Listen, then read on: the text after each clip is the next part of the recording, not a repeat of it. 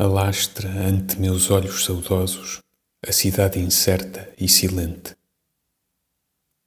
As casas desigualam-se num aglomerado retido e o luar, com manchas de incerteza, estagna de madrepérola os solavancos mortos da profusão.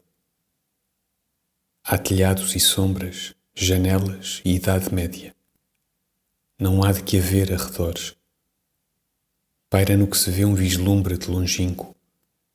Por sobre de onde vejo há ramos negros de árvores e eu tenho o sono da cidade inteira no meu coração dissuadido.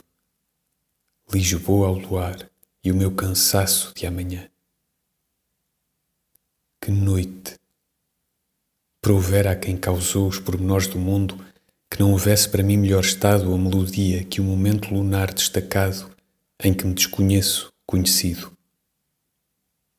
Nem brisa, nem gente interrompo o que não penso.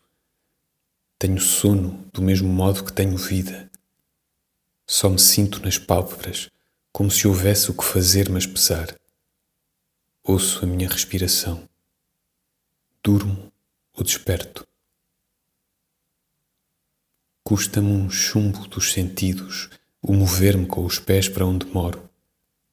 A carícia do apagamento, a flor dada do inútil, o meu nome nunca pronunciado, o meu desassossego entre margens, o privilégio de deveres cedidos e na última curva do parque avoengo, o outro século, como um roseiral.